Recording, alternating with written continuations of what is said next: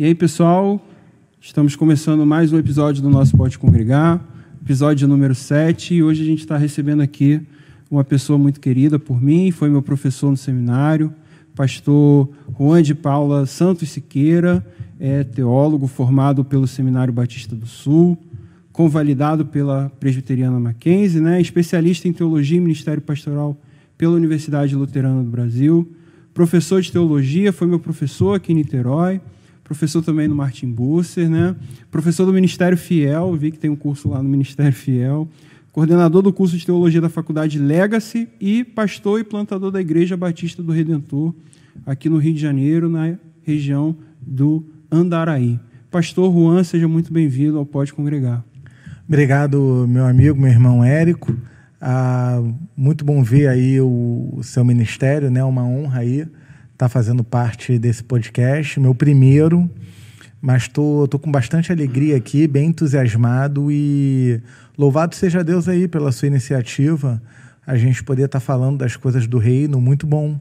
Ah, parabéns, Deus te abençoe, uma honra estar tá aqui. É, pastor, a gente agradece mais uma vez e a gente vai falar sobre um tema muito importante hoje para a igreja e a gente vai justamente definir e, e pensar né, o porquê a teologia é importante para a igreja.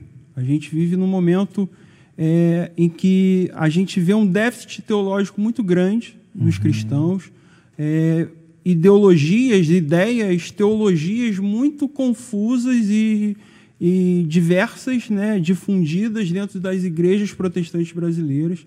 E a gente vai tentar, então, trazer esse tema para um campo prático, um campo mais é, é, objetivo para que uhum. a quem está nos assistindo possa compreender o porquê a teologia é importante. E antes da gente falar sobre o assunto, a gente precisa, em primeiro lugar, definir o que é teologia. É, quando, quando você fala sobre a relação teologia e igreja, a gente, e, e você colocou isso muito bem, a gente não pode uh, discutir é, debater, conversar sem definir conceitos, o que, que é cada coisa. Então, ah, eu queria começar a definir igreja. O que, que é uma igreja? Antes de falarmos de teologia.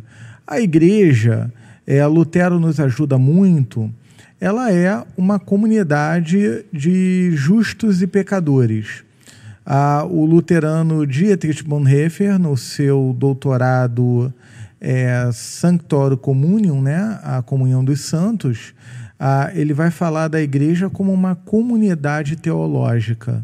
Ou seja, a igreja é uma comunidade de fé que ah, está formada em torno da palavra e dos sacramentos, barra ordenanças, né, como, como preferir, então, a, a, igreja ela é uma organização distinta de um clube, de um clube de leitura, de uma torcida organizada em torno de um time de futebol.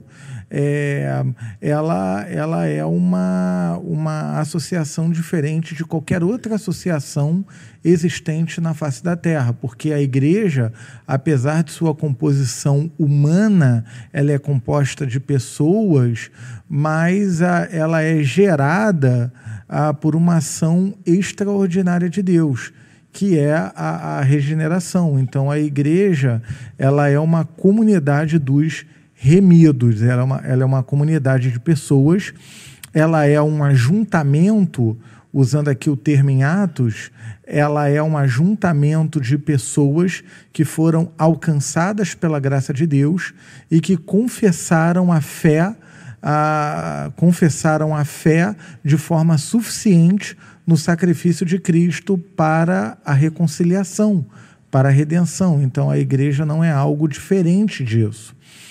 Teologia. O que, que vem a ser teologia? A melhor definição de teologia para mim foi cunhada por Anselmo, Anselmo de Cantuária, no século. ali no, no, no final do primeiro milênio, né, no século X. A Fides Quaeres Intellectus, desculpa, carioca falando latim. Então a, a pronúncia aqui não vai sair boa. Mas teologia é fé, é essa fé dos remidos é, ela é fé em busca de compreensão. Então a teologia, ela é uma reflexão que busca compreender a fé dos eleitos de Deus. Né? A, a teologia ela é uma resposta humana, porque como é que funciona a dinâmica? Deus, o Deus trino, infinito e pessoal, ele se revela. E aonde que o Deus trino se revela de forma especial e salvífica? Nas escrituras sagradas. Então Deus ele se revela e a teologia é a humanidade tentando compreender essa revelação. Né? E, e, e esse é o chamado para todo crente. O crente ele é chamado a glorificar a Deus com toda a sua força, com todo o seu é, é, ser, de todo o seu coração e de todo o seu entendimento. Então, fazer teologia é uma tarefa humana, mas é uma tarefa comissionada pelo próprio Deus. E um terceiro ponto que você levanta, que é por que a igreja brasileira é desinteressada em teologia. O esporte me explica isso. Eu amo basquetebol, é meu esporte favorito. E eu tentei jogar, apesar de, de, dessa altura toda que eu tenho, né? Só que não. É, tentei jogar basquete na minha juventude. E certa ocasião estava acompanhando a NBB, meu time, o Flamengo, ele é, é bastante é, campeão, né? Tem bastante títulos aí na, NB, na NBB. E futebol eu, também. E futebol também, da, da, da Libertadores, né? E eu estava vendo a NBB e quem estava patrocinando um jogo do Flamengo, quem estava patrocinando o campeonato, era uma marca de esporte. E essa marca de esporte dizia o seguinte: o slogan dela. O que isso tem a ver com teologia? Vai fazer todo sentido. O Brasil não se explica, se sente. E quando eu estava vendo aquele jogo, aquilo ali me chamou a atenção a respeito da natureza experimental do evangélico brasileiro. E, e, e eu não estou aqui dizendo que o cristão ele não deve ter uma fé experimental. Eu congrego, eu sirvo numa igreja de tradição reformada e puritana. Então, a fé é uma fé experimental, mas não só. Então, ali ah, esse slogan esportivo me fez compreender que o, o, evangélico no Brasil ele é em sua maioria experimental e pouco interessado ah, em um conhecimento é, doutrinal ou confessional da fé. A fé é uma fé confessional. A fé é uma fé que crê. Né? Eu posso falar disso mais a miúdo daqui a pouco. Então, ah, o evangélico brasileiro ele é muito mais empírico, ele é muito mais experimental, ele é muito mais sensorial. É, é, é, é esse sensorial é um termômetro para o culto.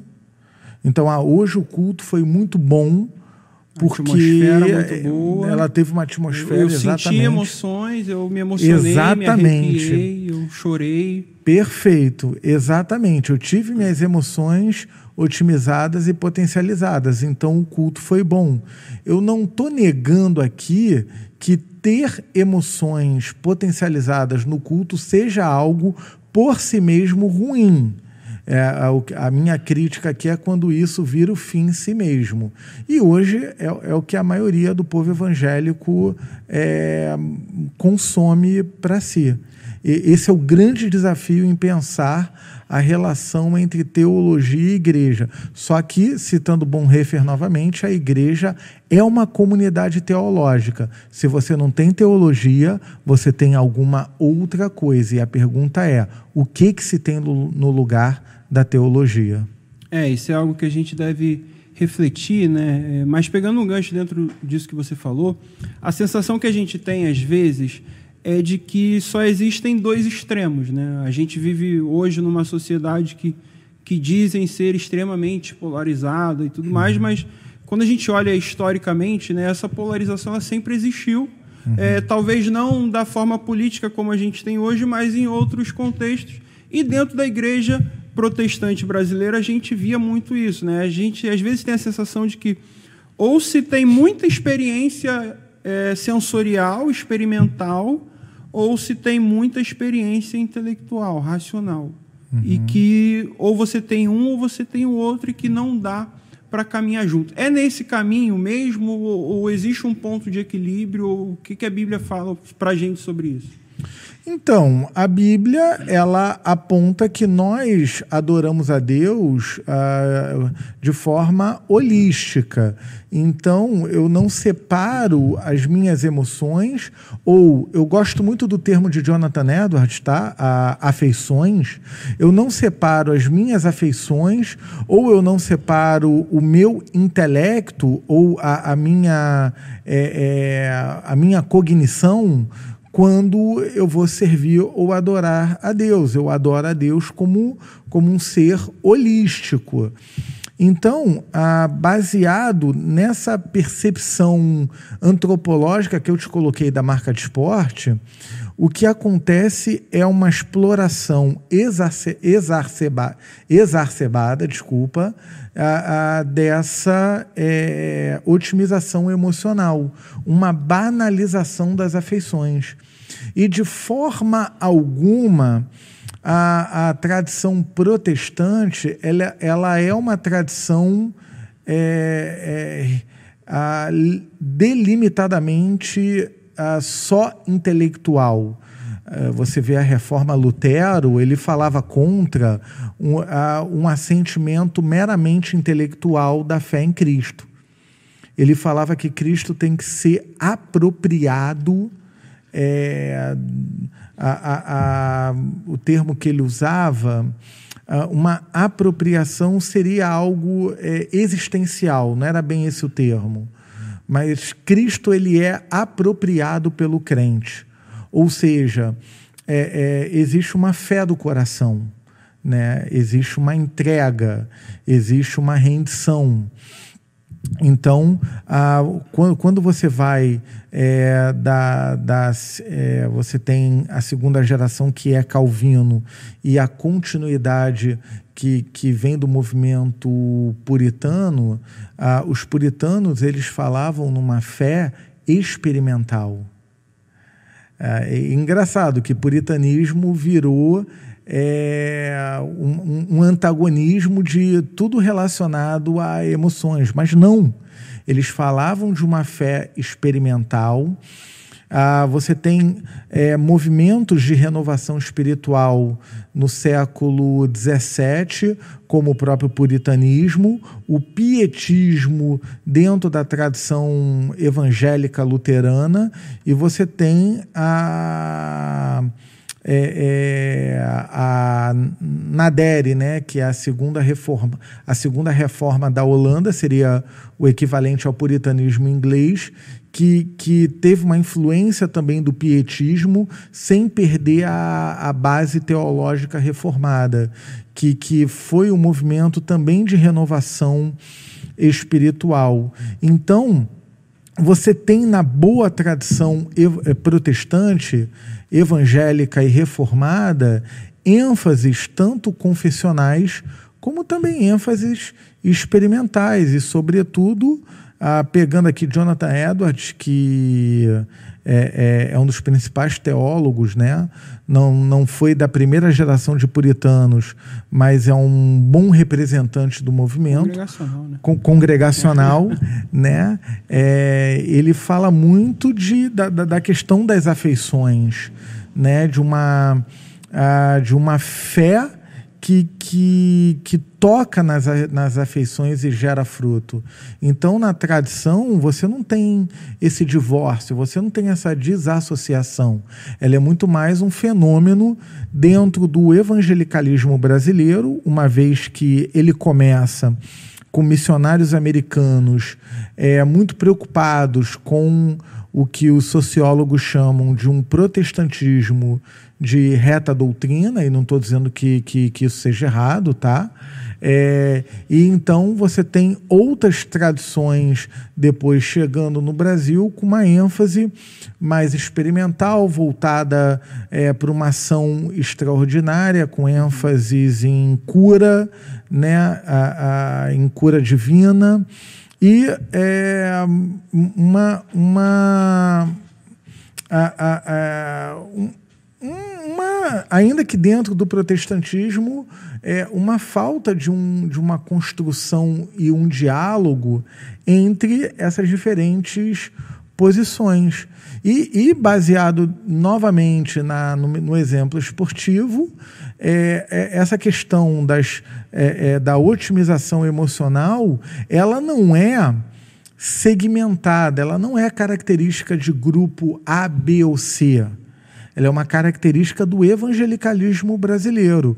Então você pode ver uma igreja com uma placa é, de um distintivo uh, histórico, tradicional, ou, ou até mesmo uh, um, é, uh, com uma tradição pentecostal clássica, a, a placa, mas tendo esse tipo de é, otimização emocional sem fornecer uma base doutrinal e confessional. Ou seja, não é exclusividade de um grupo, é um fenômeno que ele, ele é, está presente no evangelicalismo brasileiro. Você acha que, é, quando a gente olha para a história, né, ao longo da história, a gente sempre observa que todo movimento é, tido como extremo, é, ele produz uma reação igualmente extrema. Uhum. E a gente vê muito isso nos dias de hoje, mas ao longo da história é, sempre foi dessa forma. Você acha que a chegada desses movimentos, tido como extremos, de, de priorizar dons espirituais, priorizar a experiência sensorial, a emoção, a cura, é, produziu essa reação extrema de você priorizar só uma questão intelectual, uma questão é, de um conhecimento mais é, conciso acerca de Deus, e, e por isso a gente criou essa polarização? Não, eu acho que não. Por quê? Porque você tem elementos extraordinários e de experiência sensorial nas escrituras.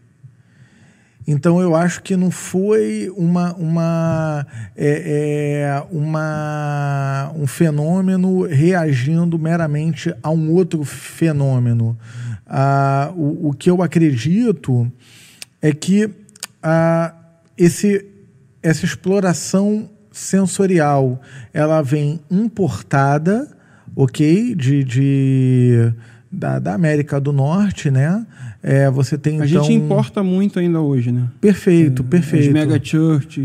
Exatamente isso. Os fenômenos da, da, da, da, das mega churches, é. que eu não estou falando contra o fenômeno em si, tá? Para também não nos acusarem de, ok, vocês que advogam uma teologia saudável são uhum. contra o crescimento da igreja. A gente estava até conversando sobre isso Sim. antes do podcast, é que uma igreja ela pode ser teologicamente saudável e ser uma igreja frutífera para a glória de Deus. Não é esse o ponto.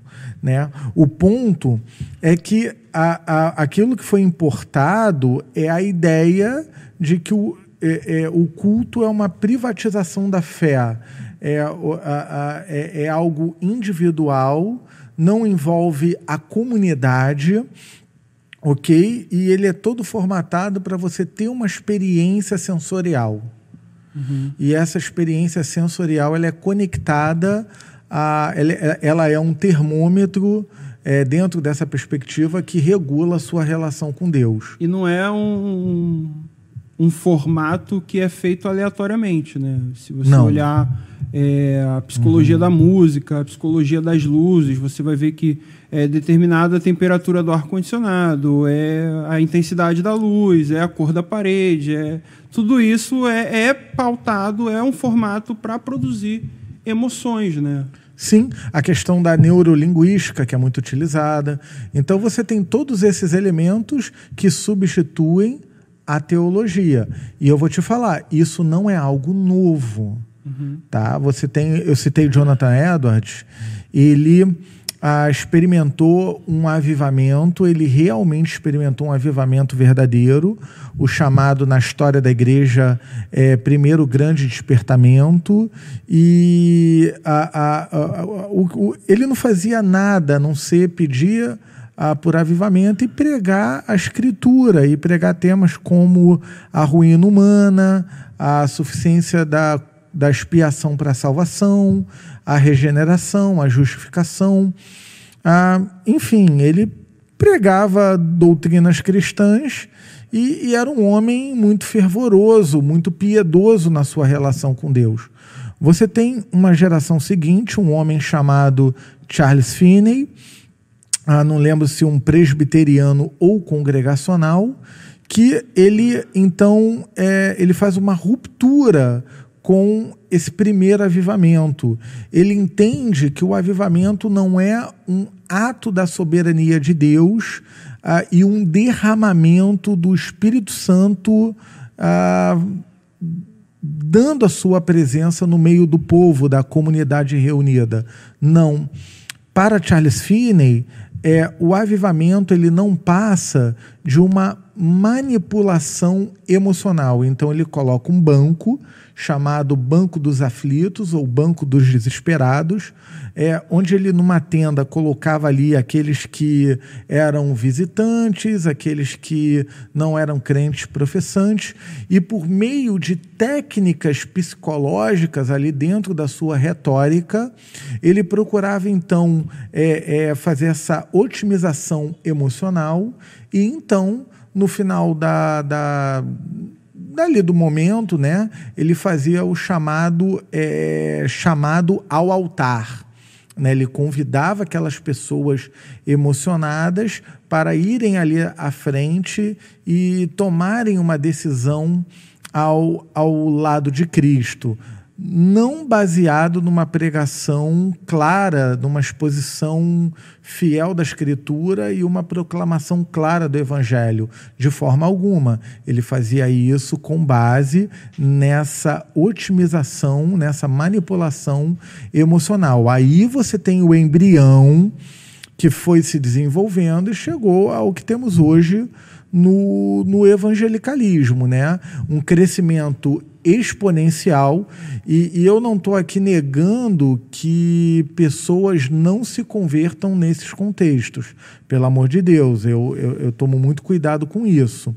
Mas você tem um crescimento é amplo, numericamente falando, mas você tem é, uma deficiência a nível confessional. E lembrando, a fé cristã, pensando na, no cristianismo antigo, no, no tempo ali do, dos credos e concílios, né? a fé cristã é uma fé credal, ela é uma fé confessional. E eu não estou falando aqui de confissão reformada ou hum. confissão luterana, estou falando de cristianismo de credo dos apóstolos, de Nicéia, de, do credo niceno constantinopolitano e etc.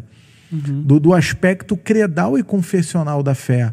Então, muitas das vezes o evangélico ele é alguém a, a muito experimental e, e não estou dizendo que isso por si seja errado, mas pouco conhecedor da fé que ele crê, da fé que ele confessa. Isso sim é um problema.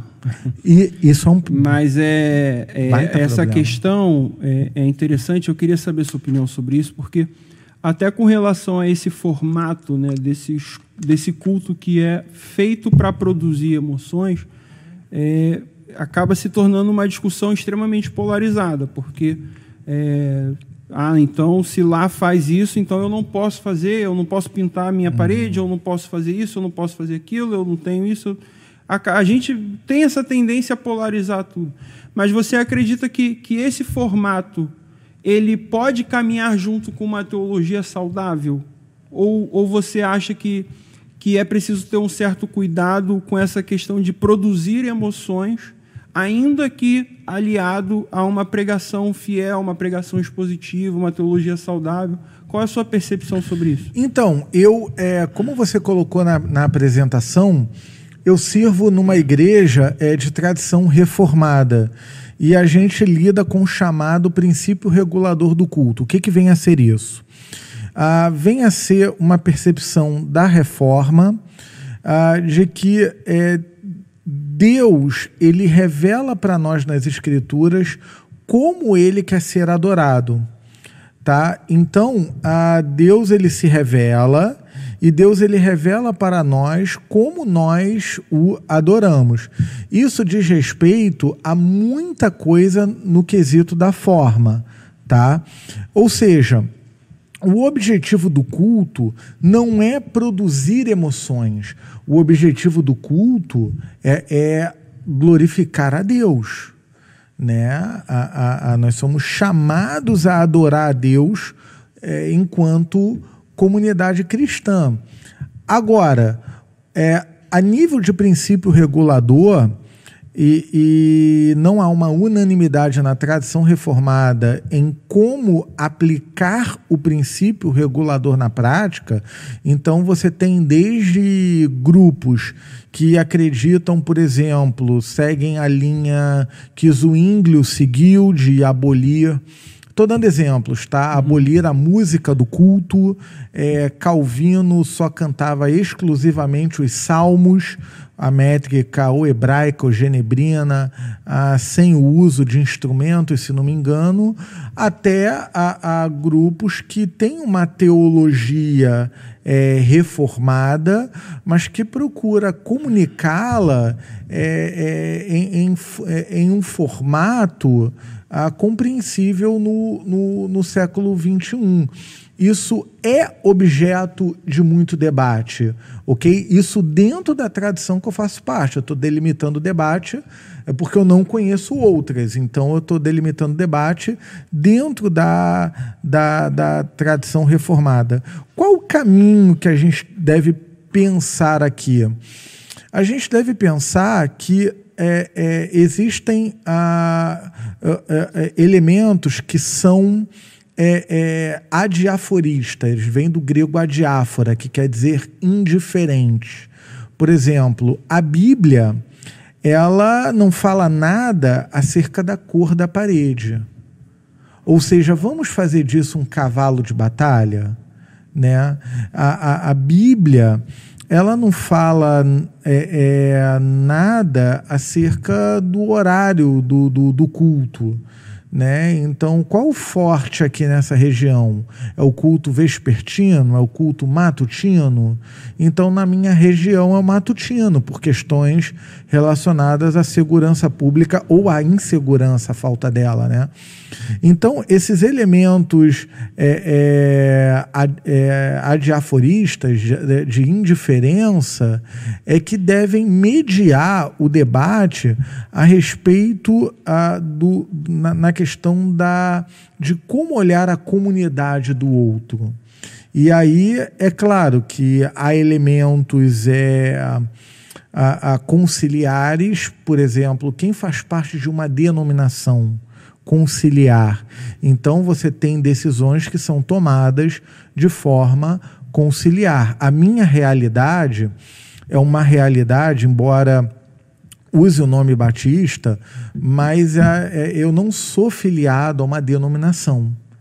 A, a igreja que eu faço parte é uma igreja independente. Então, nós tomamos as nossas decisões baseadas nas nossas próprias reflexões. Agora, eu, é, é, é, finalizando aqui, acredito que é, a gente possa debater a questão da contextualização. Por exemplo, que tipo de vestimento o pastor deve usar? Um exemplo, na nossa congregação, eu, eu particularmente, eu amo teologia, então eu gosto muito de gola clerical, eu gosto muito de arquitetura sacra, eu gosto muito de tradição, mas eu entendo o seguinte: eu estou plantando uma igreja ainda que num contexto tradicional, como a realidade tijucana, mas eu estou plantando uma igreja. Então eu procuro me vestir de forma que eu seja identificado é, é, é pelas pessoas que ali congregam, como mais um do povo, né? Então, ah, é errado, pastor, pregar de calça jeans? Está é, é, entendendo? Então, são discussões adiáforas que vão nos fazer construir esse diálogo em relação a é, é, articular na igreja uma boa, uma teologia saudável por meio da leitura bíblica, por meio da exposição, por meio de uma oração centrada nas escrituras, por meio de uma boa catequese, um bom discipulado, a, a músicas bem colocadas a nível de letras, como também uma comunicação clara, é, uma comunicação contextual, uma comunicação que consiga falar para a cultura a, a, a sua fé credal e confessional. Eu acho que esse é o caminho. Né, da construção desse, desse diálogo. Às vezes a sensação que a gente tem é que a gente discute muito sobre questões é, que são como o senhor falou, é, a, a, Bíblia não define, são questões pequenas, são questões que, é, como por exemplo a cor, da parede, a cor da parede, a cor da. E talvez essas pequenas discussões né, acabam criando muros, né, criando uhum. divisões que na verdade não deveriam existir. Porque, é, na realidade, o que a nossa briga deve ser, como você falou, o princípio regulador do culto. E a gente já falou isso aqui em outro podcast: o princípio regulador do culto é a palavra. Uhum. Aquilo que a palavra determina, isso é inegociável. Agora, aquilo que a palavra Perfeito. não fala claramente, não fala especificamente, isso a gente pode discutir, a gente pode é, com, com, com, é, com também com paciência, com bondade, com amor, com zelo, entendendo que existem contextos, existem diferenças, existem igrejas, comunidades, pessoas, uhum. realidades, tudo. Somos diferentes, né? E a gente tem que saber enxergar. Mas voltando uh, um pouco para o nosso. faz parte, mas voltando para a nossa temática, a gente, antes de gravar, a gente estava conversando ali, você falou um pouco da sua área, que é um pouco da teologia histórica. Uhum. E dentro da teologia, você definiu muito bem, existem várias ramificações. A gente tem a teologia histórica, a teologia filosófica, a teologia bíblica, a teologia sistemática. E eu queria que você falasse um pouco, assim, brevemente, assim, fazendo um pouco essa diferença para quem está nos assistindo poder entender, é, uhum. para não ficar confuso ali o que, que é o que, se é tudo a mesma coisa. Fala um pouco claro. gente. Eu preciso antes dizer que esse tipo de separação ele vem do século XVIII, tá? Então é algo recente na, na história do cristianismo por causa da. É, você tem aí o fenômeno da, é, da, da, da, do iluminismo, né? E, e, e aí você tem é, o debate, a, a, você tem a secularização, porque a, as universidades elas começam uh, num ambiente cristão, né, ali no período da escolástica. A, a, reforma protestante ela começa num debate de ideias e na exposição bíblica dentro da, da, da, da, da universidade, Wittenberg com Lutero, vai para a igreja, mas ela está dentro da universidade. Então, quando você tem o secularismo, Calvino funda né, a Academia de Genebra, então a, a, a pergunta é, é qual o papel da teologia? Você tem o embrião, que depois vem a ser a teologia liberal, e então a teologia como ciência agora universitária, ela precisa fazer uma divisão de áreas. Porque na época, por exemplo, é, da reforma, ali do século XVI, você não tinha essa divisão. Lutero não ensinava teologia dentro dessas divisões. Ele ensinava escritura e, e ponto. E, e, e, disciplinas onde você estudava ah, escritos patrísticos, por exemplo, né? e, e etc. Mas não com essas é, divisões. Então, quando a teologia, ela dentro desse movimento de secularização das universidades, ela começa a ser empregada, ela então faz uma divisão que vem a ser a teologia bíblica. O que, que é a teologia bíblica? É a teologia que vai trabalhar o eixo narrativo das escrituras. Então ela não está preocupada com o que a Bíblia como um todo diz a respeito de um tópico hoje. Ela está preocupada a respeito do que a, a, o determinado bloco bíblico fala sobre um determinado tema. Por exemplo, uma pergunta de teologia bíblica. O que, que o livro de Salmos ensina sobre oração? Isso é teologia bíblica, porque está delimitando uma literatura Conceito. canônica. Exatamente, um conceito dentro do livro de Salmos, ou o que Provérbios ensina sobre sabedoria, ou o que o livro de Lucas Atos ensina sobre o Espírito Santo. E esse é um problema da teologia bíblica, porque ela está delimitando o seu foco de estudo num determinado bloco das escrituras canônicas, né? E a teologia bíblica também ela lida com um, um, um, problema sobre como o Antigo Testamento se relaciona com, com o Novo. Ou seja, uh, os elementos de continuidade e os elementos de descontinuidade. E, e uh, dentro da perspectiva que eu adoto, dentro da tradição reformada, que é a perspectiva aliancista, você tem um eixo, você tem um, um, um, um, pacto como um fio condutor que perpassa por toda a escritura sagrada, né? Então essa, essa, essa é a a teologia bíblica, né? Procura trabalhar é, essa aliança com Deus dentro do, do que é chamado de revelação progressiva, a progressividade da, da, da revelação divina dentro do, do cânon das Escrituras. A, te, a teologia bíblica ela, ela faz uso da exegese, né? Porque o texto ele tem um significado para o seu público original, daí o conhecimento das línguas originais, a hebraico, a, a, algumas porções de aramaico e o grego koiné, o grego comum, né? Ah, você tem a teologia histórica, que é o desenvolvimento, ah, perdão, ainda na teologia bíblica, a questão da hermenêutica, o texto sendo interpretado dentro do seu contexto e o contexto como fator significativo para determinar o significado de um determinado texto. Então a teologia bíblica ela bebe da, das línguas originais, da exegese, da hermenêutica. Da teologia bíblica, você vai para a teologia histórica. O que é a teologia histórica?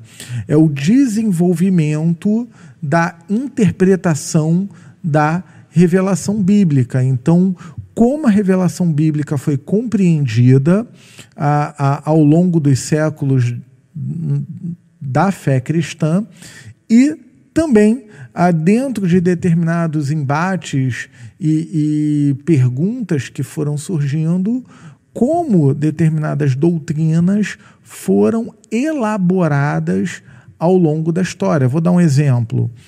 É, e não é heresia, por favor. Você não tem na escritura, nas escrituras sagradas, é, canônicas, você não tem o termo trindade. Você não tem esse termo lá. Mas aquilo que os concílios é, entenderam, à luz das Escrituras, do que significa trindade, um Deus que é ao mesmo tempo uno e trino, a três pessoas em, em uma essência ou substância divina, isso você tem nas Escrituras. Só que esse argumento ele foi elaborado ao longo dos séculos, contando com é, mestres como Irineu, como Atanásio, como Tertuliano, como Agostinho e também os concílios. Então, isso é teologia histórica, né? o, o desenvolvimento da doutrina. Da mesma forma, você não tem na escritura é, o termo expiação limitada. Você não tem esse nome, você tem expiação, uhum. mas você não tem a escritura falando do termo limitada para designar a, a, a extensão dessa expiação ah, o que você tem na escritura é uma substituição penal e a ideia de que Jesus morreu pelo seu povo. Mateus 1, 21, mas você não tem o termo limitada. Então a teologia histórica, ela ajuda a definir esses conceitos ah, de forma que a gente entenda e compreenda melhor ah, doutrinas que estão reveladas nas escrituras. Essa é a teologia histórica. Como se desenvolveu ao longo do tempo. Perfeito, como se desenvolveu a doutrina. A teologia sistemática, ela vem então à luz da teologia bíblica e da teologia histórica, é procurar desenvolver o que a Bíblia fala como um todo e com um testemunho histórico acerca de um determinado tema. Então, por exemplo, ao invés de salmos, a, a gente pode. A teologia sistemática pergunta é, o que a Bíblia fala sobre oração. Não os salmos, mas as escrituras canônicas como, como um todo. Ou é, o que a Bíblia fala sobre o Espírito Santo já não envolve mais Lucas Atos ou é, João capítulo 14, capítulo 16. Não, mas o que de Gênesis Apocalipse a Escritura fala como um todo acerca da pessoa do Espírito Santo. Então, essa é a teologia sistemática. Alguns vão dizer que a teologia sistemática, isso foi muito comum no período escolástico, a questão do texto prova, alguns vão acusá-la de que ela tira o texto do seu devido contexto. Isso realmente pode acontecer, eu não li todas as teologias sistemáticas existentes, eu não posso falar que isso nunca aconteceu. O que eu posso falar é que esse argumento geralmente é utilizado por a estudiosos que partem de uma hermenêutica de suspeita do texto bíblico, ou seja, os liberais, para é, tentar descredenciar algum tipo de afirmação dogmática a respeito das escrituras sagradas. Agora, a relação. Esse foi um papo nosso também uhum. antes do podcast, né? A relação entre teologia bíblica e sistemática, ela é dialética. Por um lado, eu já vi professores falarem que, ok, a, a, sistemática ela se curva à exegese. O texto bíblico que vai determinar o dogma. Esse é um lema da reforma, a sola escritura. A Bíblia é a autoridade final a respeito de doutrina, como também de, é, de ética. Né? Porém, é, a gente não olha para o texto bíblico sem pressuposto. Ou seja, quando a gente está diante do texto sagrado, esse texto ele é inspirado por Deus. Então a relação entre a teologia bíblica e sistemática ela é dialética. Finalizando ou dialógica, né? Uhum. Finalizando a teologia filosófica, ela procura falar acerca de Deus a partir da criação, alguns chamam de teologia natural e, e, graça comum, então você tem todo um debate, né? Você faz uso de elementos filosóficos para falar acerca de temas teológicos, é a teologia filosófica, e por fim a teologia prática ou teologia pastoral, que é a atividade fim, né? A todo esse conhecimento ele tem uh, o objetivo de glorificar a Deus ou evangelizando a, a, os ímpios, aqueles que ainda não colocaram a fé em Jesus, ou edificando os salvos edificando a igreja. Então a teologia prática, ela contempla o ministério pastoral, a prática pastoral, é, a poimênica, né? Ela contempla a pregação expositiva, a exposição bíblica, ela contempla, a gente estava debatendo a liturgia, o, o, o ato de culto, ela contempla a educação cristã, ela contempla no ministério pastoral o aconselhamento, ou seja, todas as atividades que visam a, o evangelismo, né, a evangelização, é, missões, a missiologia, né, a plantação de igrejas, que é um tema muito em voga. É, então, to, é, é todo esse arcabouço teológico voltado ou para a evangelização de ímpios ou a edificação dos santos. É, e, e, dentro disso que você falou, né, eu acredito que, que talvez não mais agora, mas ainda existem muitas pessoas é, que acreditam que a teologia não tem relevância. Pessoas que é, não se importam com isso, alguns chegam a dizer que eu não preciso da teologia, porque tudo que eu preciso está na Bíblia. E é importante, eu acho que na sua fala agora ficou muito claro é, o porquê ela é importante, né? mas é, ratifica isso. Né? Por que, que a teologia é tão importante para a gente, para a igreja, para o crente, para o cristão? É, porque, como eu falei no começo, Deus ele se revela. Né? Então, a, a tarefa humana é, é, é compreender essa revelação. Né? E tem um detalhe, né? Ele se revela pela palavra. Na escritura. Na escritura. Perfeito. E tem crente que não lê a Bíblia. Aí é, é, é né, é, é, não sabe o que está perdendo, né? Mas a, a, a, questão da relevância da teologia, João Calvino, escrevendo a um monarca, é, agora não sei se posso ser impreciso, se foi o rei Francisco I na França, ele vai dizer é, que não existe igreja sem catequese. Né?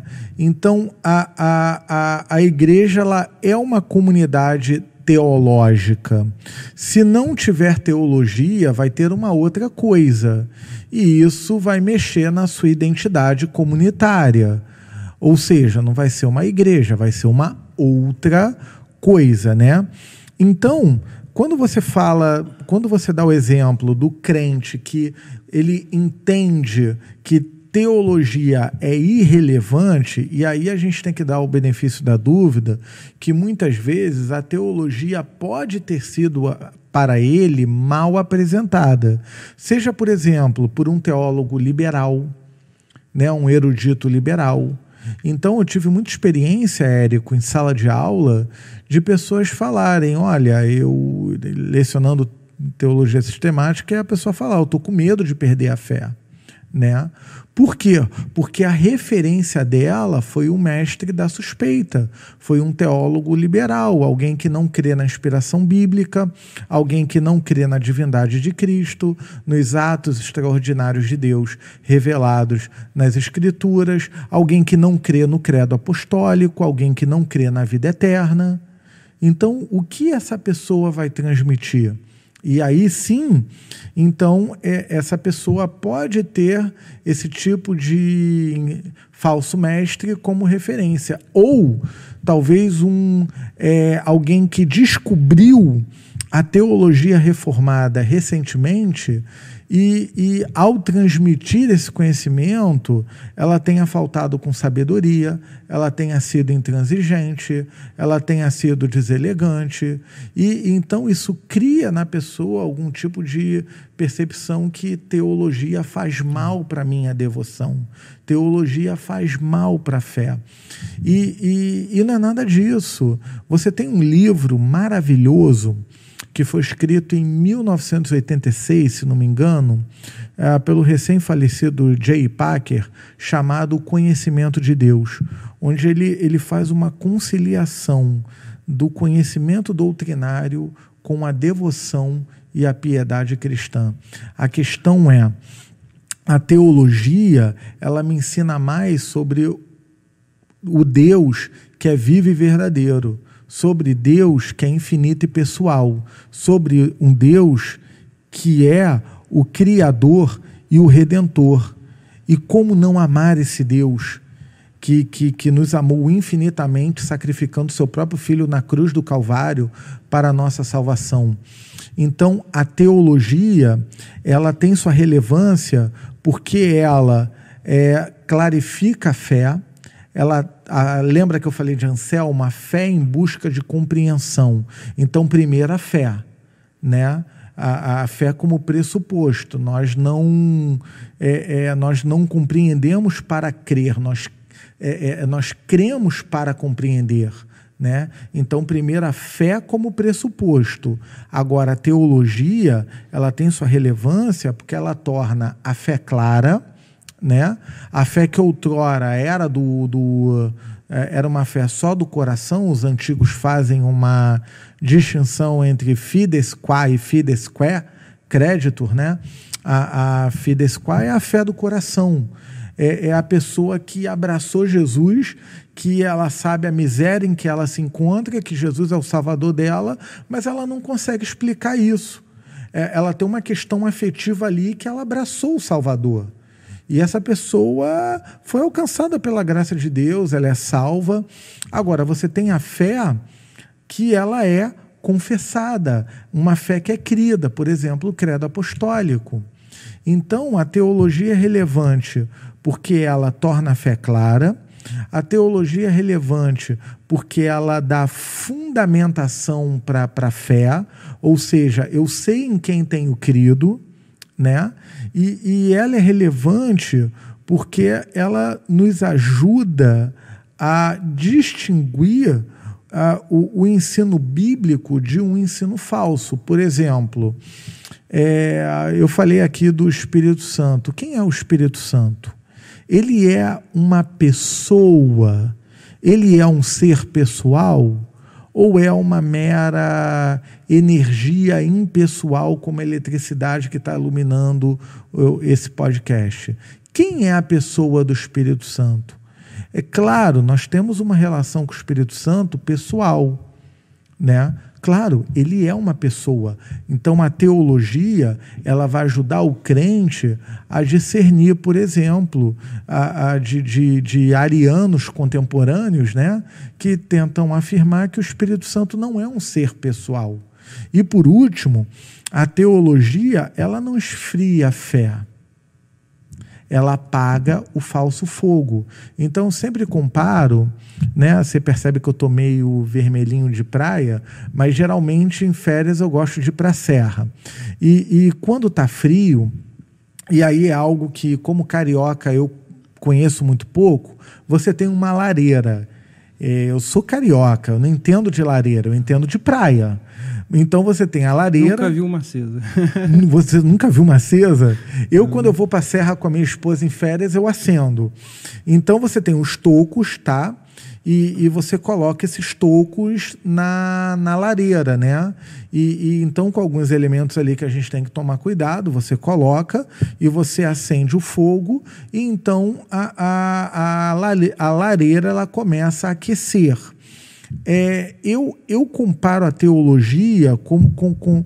Claro que toda analogia é imperfeita, mas são esses tocos que você coloca na, na, na sua lareira é, é, é, que, que dão substância a, a, ao, ao poder espiritual que vem a você na sua relação pessoal com Deus.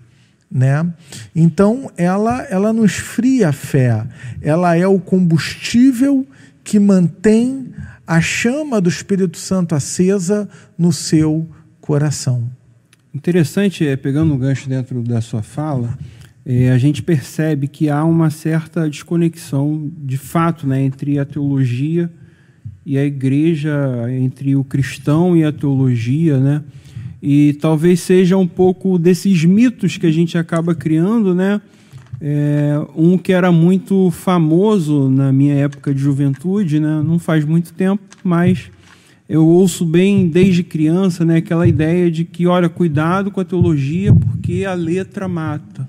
Uhum. E isso surge muito por conta desse exemplo que você deu do rapaz que se depara ali com a teologia reformada e ele tenta transmitir isso é, de uma maneira um pouco presunçosa, soberba, é, sem amor, sem humildade. É, recentemente eu tive no encontro lá, estava falando com você da Atos 29, ali do Restore Brasil. Quem veio aqui é, dar essa palestra foi o Jeff Mathers, que lançou recentemente o livro Calvinista Humilde, que fala um pouco justamente sobre isso. E a ideia que ele traz é a seguinte: o grande problema do calvinismo né, e da teologia reformada não é a teologia, não é, é, o ensino, não é a pregação. O grande problema são os calvinistas, né? são as pessoas uhum. que levam esse conhecimento para frente de maneira presunçosa. Né? E isso acaba criando é, essa, de certa forma, essa desconexão entre a teologia e a igreja, a teologia e o cristão. E dentro disso né, surge a pergunta: para quem é a teologia? Porque há esse pensamento de que é, quando não há essa desconexão, muita gente acredita, não, teologia é só para o pastor, teologia é para quem prega, para quem ensina. É, é, é isso mesmo? Para quem é a teologia? Tá, é, dentro da tua fala, você levantou três pontos. Eu quero comentar respondendo a sua pergunta. O primeiro deles é que é, é, é um calvinista não humilde ou arrogante é uma contradição de termos. Por quê? O que, que, o que, que a doutrina reformada ensina? Que o ser humano é totalmente corrupto e carente, totalmente é dependente Se você da, falha da graça aqui, de Deus. Você não entendeu nada. Exatamente. Então, ah, quer dizer, se a pessoa ela conhece a Deus, ela tem uma relação pessoal com Deus, ela conhece o Evangelho, isso é graça. E se é graça, não há mérito. Então, ela não tem no que se vangloriar. Então, um calvinista arrogante é uma contradição de termos. É, é disfuncional. Porque é, é uma pessoa que. Porque se a salvação fosse pelas obras, então você entenderia, por exemplo, você olhar alguns fariseus no Novo Testamento que acreditavam que a salvação era por uma justiça própria. Então eles eram arrogantes. Agora, se a justiça ela vem de fora de nós, a doutrina da justificação, se essa salvação, essa, essa justiça, ela é apropriada pela fé, e isso é uma graça que vem de Deus, não há nada que façamos para atrair isso para nós, não tem o porquê a, a, pessoa que conhece o, o, o evangelho, conhece a doutrina da graça, ela ser arrogante. Na verdade, isso tem que gerar nela uma postura de serviço. Pastor Mark Dever fala isso quando ele, é, numa palestra que ouvi dele, e por ele ser um reformado conhecido na América do Norte, ele fala que recebe muitos jovens, por exemplo, que chegam para ele, pastor, eu leio Jonathan Edwards, eu leio João Calvino, e ele fala: se você não der carona para uma senhora de mais de 60 anos que vem para a igreja de transporte público, eu não acredito na sua conversão. Pode parecer que ele está sendo radical, mas o que, que ele quer dizer com isso? E a gente tem que entender o contexto da, da América do Norte. Ele está querendo dizer o seguinte: ok, você é alguém simplesmente, ele fala isso, que está brincando com ideias, né? mas que não é, é, é, realmente não entendeu o espírito da coisa. Então, e, e, esse é o primeiro ponto. Um, um calvinista é, é, arrogante é uma contradição de Mas essa ideia do, do Mark Dever, ela, a gente consegue facilmente aplicar no nosso contexto hoje.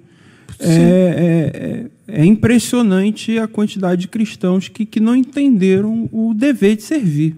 Não, mas porque no contexto dele você tem muita questão Sim. do cristianismo nominal entre protestantes. Aqui está começando a ter também, é. mas lá numa proporção maior. Né? Ah, ah, um, um, o segundo ponto que eu queria comentar é que dentro da tradição reformada e puritana, de novo, a fé, ela é uma fé credal, mas ela é uma fé experimental. O doutor Joel Bick fala muito sobre isso. Ele fala da fé experimental e da pregação experimental, ou seja, a fé voltada para o coração e a pregação voltada para o, o, o coração. Ou seja, a, a, a, a doutrina da graça, as doutrinas da graça, elas têm que moldar minhas afeições, né? Me, me, me, conformar à imagem do varão perfeito que é Cristo. Então, não, não, é, não há uma contradição.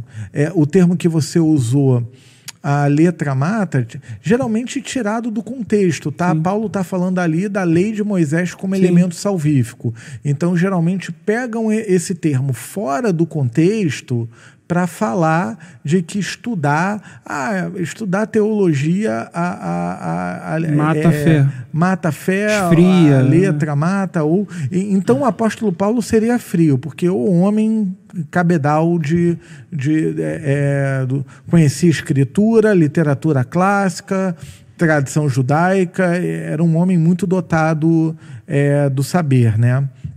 Um homem de notório saber. Mas dentro desse segundo ponto, é, é, é totalmente compatível o binômio de, de uma, uma, uma doutrina pura e, e, e, uma piedade, de uma teologia saudável e uma devoção fervorosa. Não é contradição, não há desassociação, muito pelo contrário. E, e isso os antigos puritanos ensinavam. Então, é, é a, a, a, é, uma teologia saudável ela não é compatível com ortodoxia morta. Né? esse sim é o termo correto para é, a ser utilizado. É, então, é, é se uma pessoa ela aderiu a, a, a, a, fé reformada como a sua persuasão teológica e ela não tem o seu coração aquecido, ela não entendeu a teologia que, que, que ela está aderindo. E terceiro e, e por último, a sua pergunta: para quem é a teologia? A editora Fiel publicou um livro do saudoso doutor Sproul, R.C. Sproul, ou R.C. Sproul.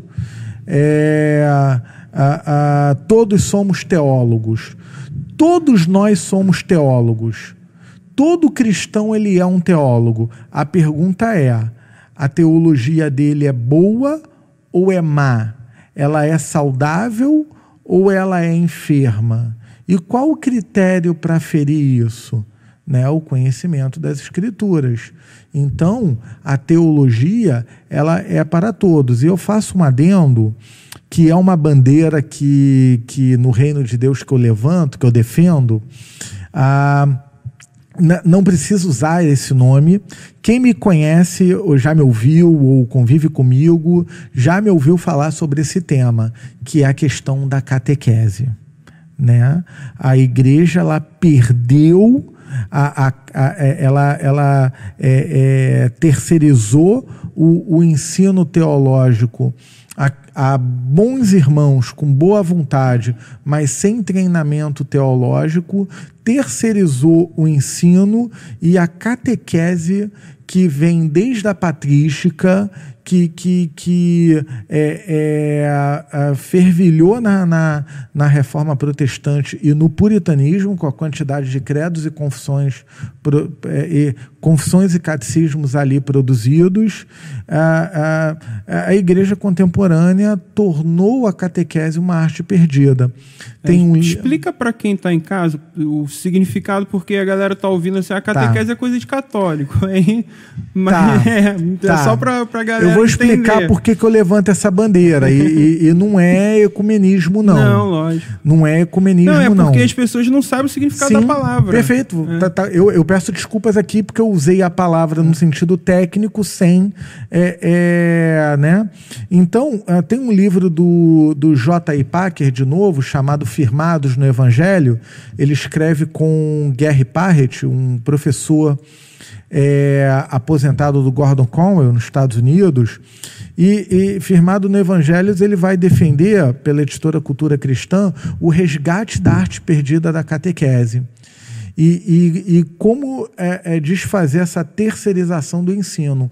Então, já vou explicar o que é catequese, mas quando você resgata essa arte perdida, a, os crentes passam ou voltam a ser instruídos e eles vão saber confessar a sua fé. E aí vem a questão de uma teologia para todos. Né? Ah, então, pela falta da catequese, a falta do conhecimento teológico dos cristãos. O que vem a ser catequese? Catequese é um termo antigo que vem a ser é, instrução a viva voz utilizado no, no, teatro grego. Ele se encontra em Lucas, capítulo 1, verso 4. Ah, Lucas fala que escreve para Teófilo para que ele fosse instruído. Uma tradução ali alternativa seria catequizado, porque é a mesma raiz Ou Gálatas 6, versículo 6, aquele que é instruído deve participar das coisas boas daquele que o instrui. Então, aquele que é catequizado, aquele que catequiza, também seria uma é, tradução alternativa. Catequese significa instrução, instrução na fé. Tá? E aí vem a pergunta: catequese é coisa de católico? Ah, ok. A, a catequese ela foi um elemento de instrução na Igreja Antiga, começando com a didaquê, no uh, final do primeiro século, provavelmente início do segundo século, mais ou menos ali 150. Os pais da Igreja eram versados em catequizar os chamados neófitos, os novos na fé, uh, sobretudo Irineu de Leão, porque ele está lidando ali com egressos do gnosticismo, muito diferente a, a, na, ali no contexto de Atos, né, o eunuco etíope que, é, é, que é batizado por Filipe quando ele é transladado e, e, e, e, tal, que já tinha um conhecimento prévio das escrituras, da aliança, da tradição judaica, né? Então, Irineu está lidando com pessoas ali com conhecimento zero da fé e que vem do gnosticismo, que não é só um conhecimento errado, mas é uma deturpação de elementos centrais do cristianismo, como, por exemplo, a pessoa de Cristo. Por exemplo, é, é Cristo, a, a carne é má, então, a, a, Jesus é Deus, Deus é bom, logo Deus não veio em carne. É, é esse tipo de coisa que Irineu está tá, tá lidando ali. Então, a, ele começa um trabalho no seu livro Epidexis, né, demonstração da pregação apostólica, é, é de fazer uma catequese ali ah, para os novos na fé. Mas a, a, continua a pergunta: a catequese é coisa de católico? Ela se desenvolve, Agostinho foi o catequista ali por excelência, né? E, por fim, a, a, a, no decorrer do século, com a institucionalização de algumas questões na igreja cristã, a catequese entra em declínio. De novo, a sua pergunta: a catequese é coisa de católico? Então, eu vou, vamos lá. É, em 1520, Lutero, então, ele está no início do desenvolvimento da reforma evangélica na. Ah, desculpa. Pode deixar. ali no, no ambiente ali geográfico germânico, né? Então, ele ah, inicia um programa de ensinar a fé ah, baseado em Agostinho, onde ele trabalha o credo apostólico, trabalha a oração do Pai Nosso, trabalha os Dez Mandamentos. No Catecismo Menor, em 1529, ele coloca os Dez Mandamentos primeiro para apontar o pecado, né, o que ele chama de apontar a doença, para depois oferecer uh, o remédio. No final da. É, do meio para o final da década de 20, no século XVI, Lutero vai fazer uma inspeção pastoral na região da Saxônia, que é entre Alemanha e Polônia, e ao ter contato com os párocos, os novos pastores, né, da, os antigos padres de Roma, agora os novos pastores da igreja evangélica, ele então constata, Lutero, que os pastores eram totalmente ignorantes na fé. Eles desconheciam o credo apostólico, desconheciam a oração do Senhor, o Pai Nosso, e desconhecia, uh, o, o, desconheciam os dez mandamentos. Lutero ele volta horrorizado, ele volta chocado dessa inspeção. Então ele junta é, seus companheiros de reforma, a Justo Jonas, a, o Nicolas Amsdorff, um companheiro bem próximo de reforma, Felipe Melanchthon, seu é, parceiro de reforma, talvez o Johannes Bugenhagen, enfim, ele junta ali a, a, seus companheiros de reforma e insta então a turma a preparar catecismos para crianças. Eu vou te pedir licença, só para mostrar, tá?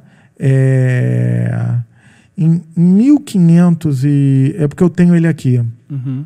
tá? E eu quero mostrar ele para você, Não sei se vai dar para mostrar para pra, as câmeras, tá? É... Só o celular aqui que está um pouco travado. Não, a gente teve uma recentemente, né? Uhum. A editora Fiel lançou aquele Catecismo Nova Cidade. Vou falar dele. Que é uma tentativa, né, de, de uhum. é, retrazer, né, relembrar, né, uma Perfeito. prática antiga que a gente se perdeu. É, e eu ia te perguntar um pouco sobre isso. Você consegue identificar um momento histórico exato ali em que a igreja brasileira, ela, igreja protestante, né, ela perde essa prática da catequese, ainda que com outro nome, né, talvez, mas tem um momento exato ou você acha que foi uma construção ao longo do tempo, né, essa perda da, desse hábito, desse costume? Os dois. Mas deixa eu só terminar a questão aqui da catequese é coisa de católico. O meu Kindle tá, é, é o meu celular aqui ele tá lento para funcionar. Ah, ok, é, eu, eu, eu, aperto e não, e não vai.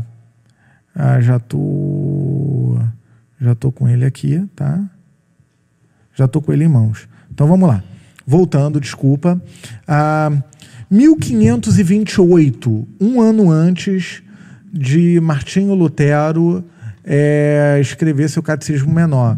Eu documentei essa informação num, ah, num artigo é, no livro A Glória da Graça de Deus, é, da editora Fiel, capítulo 19, o Ministério Pastoral e as Igrejas Confessionais.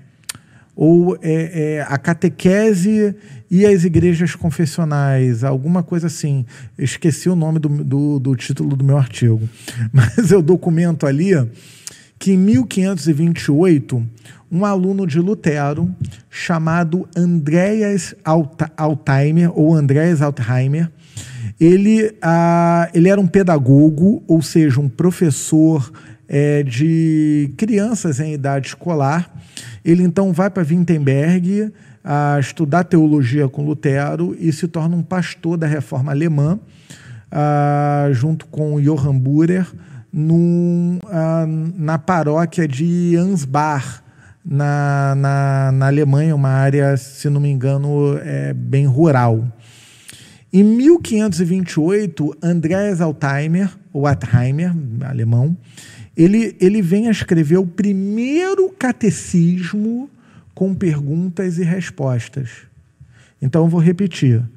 Quem escreveu o primeiro catecismo com perguntas e respostas foi o luterano, não foi o católico. A Igreja Católica só foi escrever o seu no Concílio de Trento, que começa ali entre 1535 a 1537. Você tem Inácio de Loyola, os jesuítas, etc. É, é, se você passar para o lado, você tem esse catecismo em mãos. Isso está disponível no, no Kindle. Em alemão. Em alemão. E você tem em mãos o primeiro catecismo escrito em perguntas e, e, em perguntas e respostas. Caramba. Não foi um católico, foi, foi um luterano, né?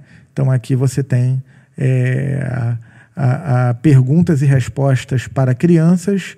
Pergunta quem é você? Resposta. Eu não vou aqui ler em alemão, porque carioca, falando alemão, a pronúncia, mas pergunta a, a, o que você é a resposta eu sou uma criança cristã e um filho de Deus. Então esse catecismo, ele foi, eu vou fazer aqui uma tentativa, tá? Qual câmera que é melhor? Eu acho que essa daqui é a sua câmera. Essa daqui é a minha, tá? Deixa eu tirar o brilho do celular que vamos fazer o trabalho, vamos fazer direitinho, né? Vamos ver se a câmera consegue pegar ali. Tá, é só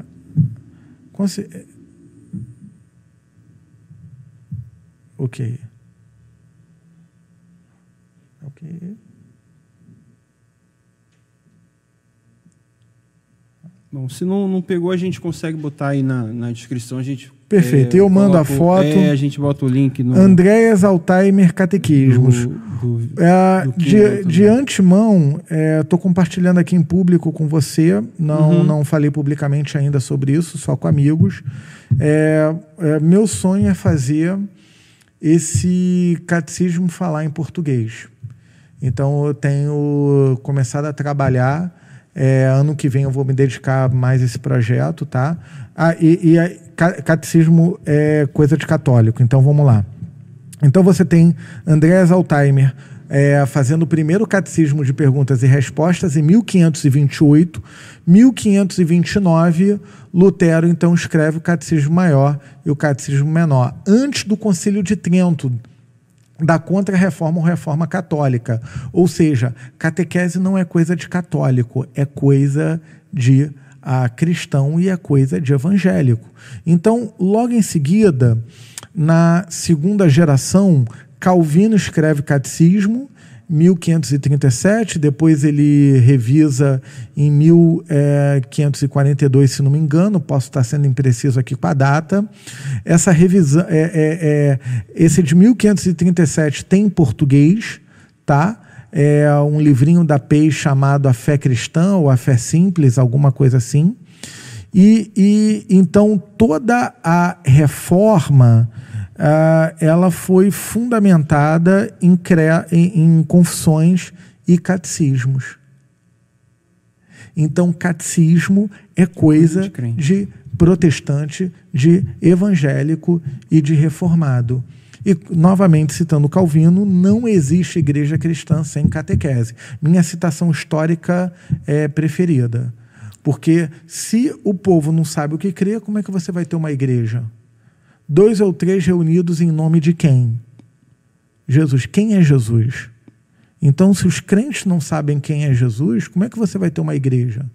Então, ele fala, excelentíssimo Senhor, não há igreja cristã sem é, catequese. E aí, todas as denominações, você tem no século é, entre 17 a 18, ali os não conformistas na Inglaterra, o surgimento das denominações modernas, congregacionais, presbiterianos, batistas, todas essas denominações elas tinham suas confissões de fé e os seus catecismos. Então, catecismo não é coisa só de católico. Catecismo é coisa de protestante, de evangélico e de reformado. E aí a sua pergunta: onde isso se perdeu? Ah, no Firmados no Evangelho, o Jay Packer e o Gary Parrett, eles vão dizer que o movimento moderno de escola dominical, não estamos falando contra a EBD, é só uma leitura, tá?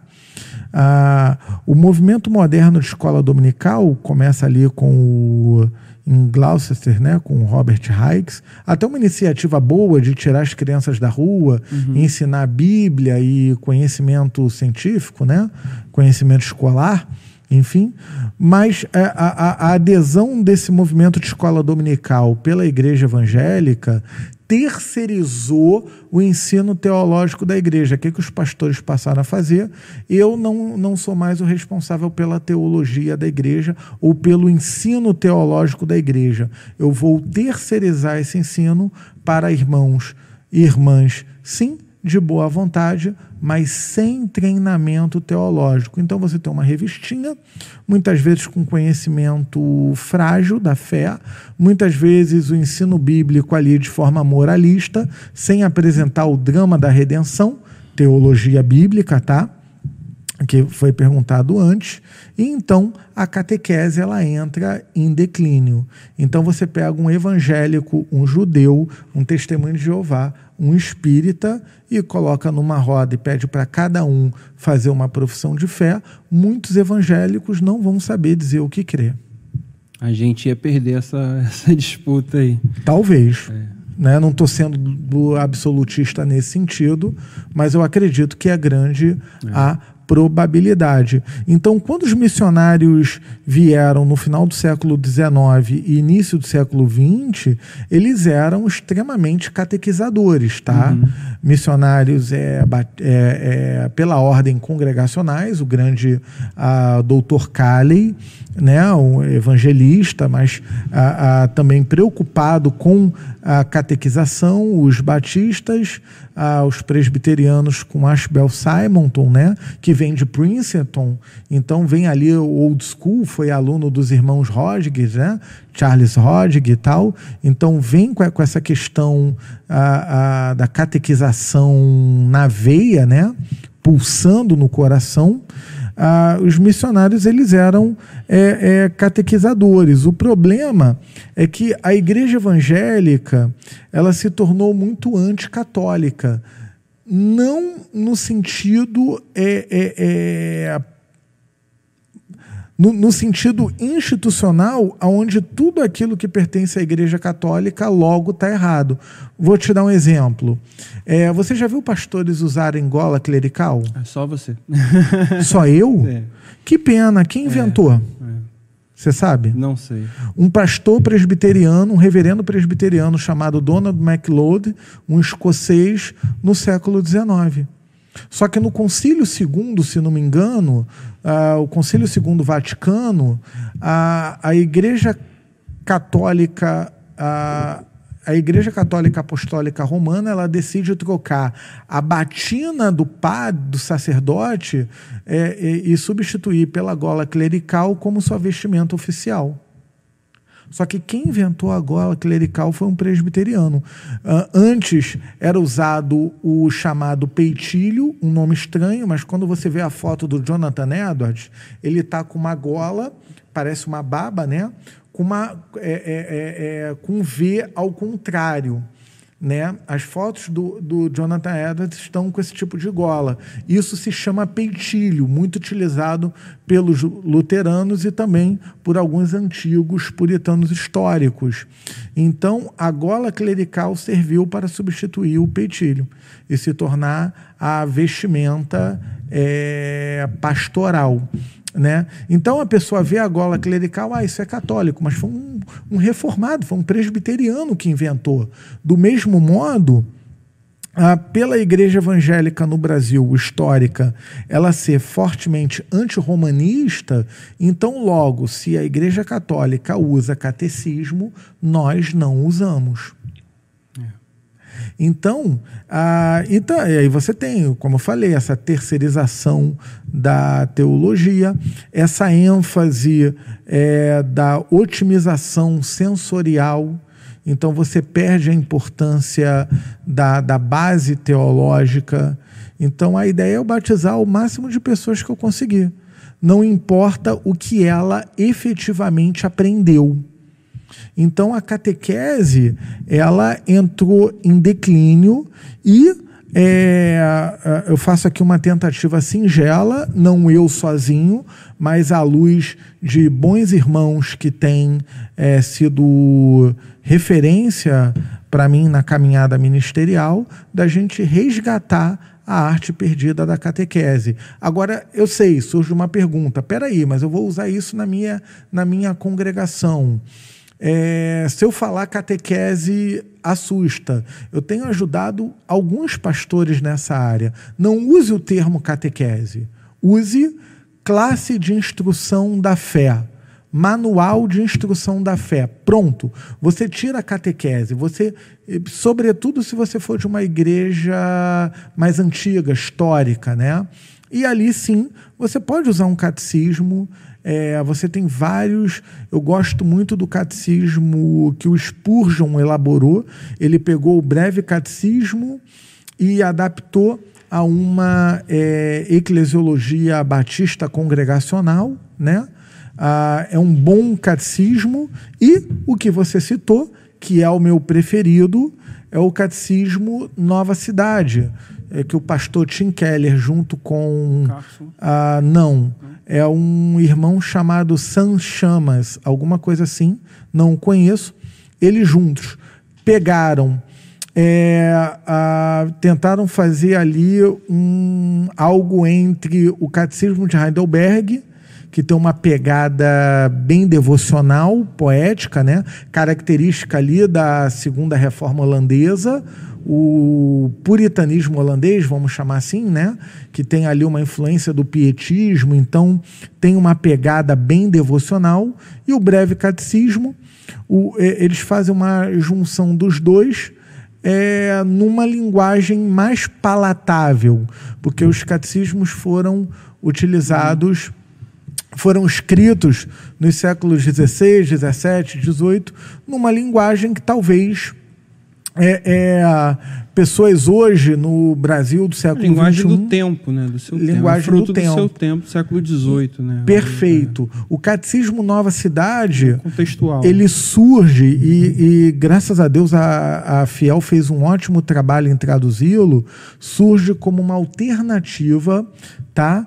Para é, é, poder é, instruir o povo de Deus na fé numa linguagem palatável e contextual. Até porque uhum. o, né, o Tim Keller é o mestre aí da contextualização. É, particularmente é o catecismo que eu uso na igreja quando eu tenho que catequizar ou instruir um novo na fé, eu uso o catecismo Nova Cidade. É, nós tivemos a oportunidade de trabalhar esse livro aqui na igreja com, com jovens e, e foi de fato uma experiência enriquecedora, né? O Keller ele tem de fato essa capacidade de ser bastante contextual. E falando um pouco sobre o Keller, né, a gente já está caminhando para o fim.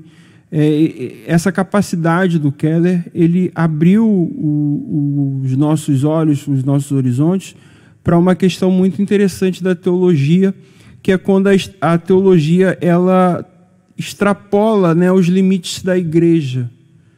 É, então o Keller começa a trazer essa perspectiva né, de que a teologia ela se relaciona com o nosso trabalho, a teologia se relaciona com o nosso casamento, com a nossa família, na nossa faculdade, nas nossas relações de modo geral. Tudo isso é modificado, é clarificado a partir de um entendimento correto sobre quem Deus é, sobre quem nós somos. E isso é muito interessante, né? A gente poder desfrutar disso, né?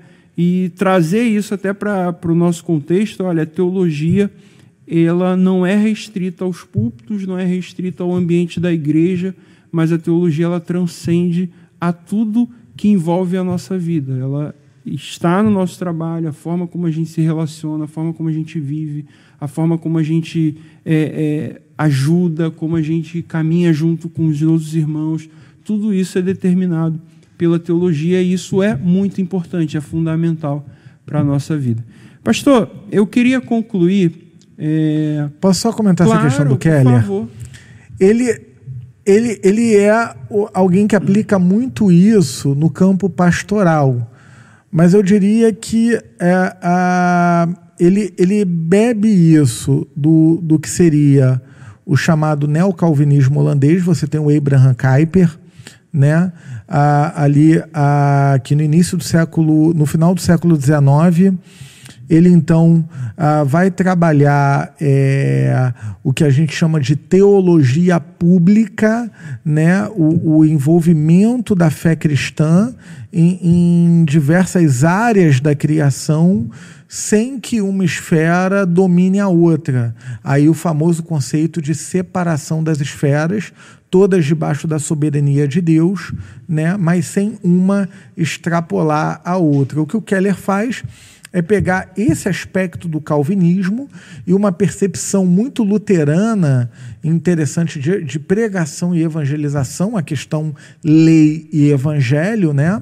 E ele aplica isso no ministério pastoral, compreendendo ah, também como Calvino fez na Genebra do século XVI, ah, o Keller trabalhando o ministério é, para a cidade. Né? Ele pensando uhum. em, em como comunicar a fé cristã, não só para o seu contexto paroquial, de igreja local, mas como ele comunica a fé cristã para a, a cidade onde ele está inserido. E eu acredito que esse seja o, o legado do Keller. Você tem um ótimo livro de um professor chamado Kevin Van Hooser, de Edições Vida Nova, O Pastor como Teólogo Público. Esse livro é excelente nesse sentido, né? que o pastor ele é o responsável por fazer a teologia pública na, na igreja, né? O, o, professor Jonas Madureira, ele, ele, usando Calvino, se refere a isso como artesãos na casa de Deus. Né? Então, esse é o chamado pastoral. É, é, é você comunicar a teologia de forma que o povo de Deus seja instruído, entenda a fé e, como Calvino fazia no século XVI, e o Tim Keller vai bem nessa trilha, não de você é, é fazer o, o, que a gente chama do ativismo, né? programas e mais programas só para lotar a igreja, mas você, através da pregação e, e da catequese, você empurra, vai parecer estranho, mas você empurra os cristãos desculpa, empurra os cristãos para o mundo, não mundo mundanismo, mas mundo enquanto criação, para que eles sejam sal e luz e glorifiquem a Deus no contexto onde o Senhor os colocar. Né? Então, por exemplo, você, bacharel em direito, atua na área, então você, além de, de é, é, além de um futuro, de um pastor, né? É, é, é, tomar cuidado aqui para não te colocar em maus lençóis. Alguém que exerce funções pastorais, um aspirante ao ministério pastoral, mas você também é um bacharel, é um juri, bacharel em direito, né? Então você glorifica a Deus no contexto ali do, da atividade jurídica, né? É, é, como outros, né? Glorificam a Deus aonde o Senhor os coloca. Então eles recebem da palavra no culto domingo e durante a semana, então, glorificam a Deus em suas respectivas atividades na criação. E aí o, o Keller tem essa visão de que isso ele chama de ecossistema, né? Você impacta a cidade com o evangelho. Bacana. É, Fazendo essa teologia pública. É, isso é muito interessante, né? É, Para a gente concluir, recentemente a gente comemorou 505 anos da reforma protestante, né, foi um marco na história da igreja, né, um movimento que foi o, o, o que deu origem, né, o embrião ali da teologia reformada, é, a teologia que a gente compactua, que a gente é, é adepto, né, e hoje a gente tem diversas ramificações teológicas, há essa briga antiga, essa polarização de anos, né, que as pessoas parecem que descobriram polarização agora, mas a gente já sabe o que é isso tem muito tempo. A gente que é cristão, a gente já vê calvinistas e arminianos, uhum. a gente via Erasmo trocando cartas e do outro lado Lutero respondia e iam trocando, é, se debatendo ali por cartas, né, criando esses movimentos polarizados. É, não é um movimento novo, mas a gente vê isso, né? E você citou muito bem Robert Calley, né, o fundador da Igreja Congregacional Brasileira. E tem muita gente que não sabe, mas Calley tinha tradição reformada. Sim. Calley era um pastor escocês, ele bebeu ali do, do se alimentou do calvinismo escocês de John Knox. Sim. Então ele traz essa herança reformada para o Brasil. Infelizmente a Igreja Congregacional é, uhum. parece que se perdeu e eu posso fazer essa autocrítica, né? Eu estou numa uhum. lugar de fala, Sim. mas parece que ela se perdeu ao longo do caminho, né, nessa tradição reformada. E eu queria que você falasse um pouco, só para a gente é, concluir, né? De certa forma, a teologia se desconecta do púlpito, mas eu queria que você falasse é, um pouco para quem está nos assistindo, o que, que é essa teologia reformada que a gente falou durante uhum. o programa inteiro e talvez tenha gente que não tem, não consiga delimitar. Ah, tem teologia bíblica, tem teologia histórica, tem filosófica, pastoral, mas ainda uhum. tem a reformada, não, mas está tudo dentro da teologia reformada, mas eu queria que você explicasse um pouco assim para que a gente pudesse entender e compreender bem. Perfeito. A teologia reformada ela está dentro da teologia histórica, como por exemplo você tem a teologia patrística, né? É, a reforma ah, hoje os historiadores eles falam não de uma reforma protestante, mas de reformas. Então você tem a reforma evangélica, que começa com Lutero em Wittenberg, na Alemanha. você tem a reforma reformada, é redundante mesmo, tá? Mas que começa é, com ali o embrião é, em Zurique com Zwinglio, depois seu substituto é, Úrico Zwinglio, né? Ele tem uma morte precoce. Então vem o seu substituto Henry, Henry Gerbullinger, né? E, e, e, aí você tem é, essa reforma reformada na Suíça, que atinge o. Eu falei de Zwinglio, falei de Bullinger, o Johannes Ecolampadio. É, ele é pouco, ele é desconhecido, mas ele estava lá entre os primeiros, né? O, o Guilherme Farel, Martin Butzer e a segunda geração, João Calvino. Né? A Bullinger acho que também transita entre a primeira e a segunda geração. Calvino vem mais de segunda, aprendendo com Guilherme Farel e com Martin Butzer. Enfim, então a teologia reformada ah, foi a teologia é, articulada é, por essa ramificação reformista ali do protestantismo. A ideia não era abrir uma igreja nova, mas reformar a igreja que havia se desviado, sobretudo nos concílios de Latrão, entre o primeiro e segundo milênio acrescentando doutrinas que é, não têm substância escriturística, né? E então a, essa teologia reformada ela tem algumas bases. Por exemplo, a, ela comunga também com a reforma evangélica luterana, que a, a, só a escritura, só a escritura é a autoridade final é, em matéria de fé e doutrina, contrapondo com um entendimento da igreja vigente na época que a palavra de Deus é, é composta por um tripé: é, escritura, tradição e magistério. Os reformadores vão dizer que não, que a tradição ela está é, é, sujeita à escritura, não equiparada a ela, é, a, que ela vai substituir o magistério. Lutero vai fazer isso pelo livre exame do crente a, em relação às escrituras, não livre interpretação. Muita gente confunde isso. Livre exame né? e a escritura como autoridade final. É, então você tem o somente a escritura, você tem o somente a fé, ou seja, a salvação ela não é mais uma dialética, a igreja vigente na época, uma dialética entre fé e obras, onde a pessoa é salva à medida que ela vai, ela vai sendo salva à medida que participa dos sacramentos. Não, a salvação ela é única e exclusivamente pela fé em Cristo, e por meio da fé, essa justiça que é de fora, que é de Cristo, ela é imputada ao crente.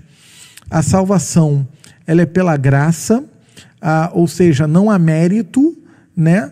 Então a pessoa está participando do sacramento. Então, ah, eu também tenho mérito em relação à salvação, eu fiz por onde merecer ser salvo. Não. A salvação ela é única e exclusivamente pela graça de Deus, sem o mérito humano.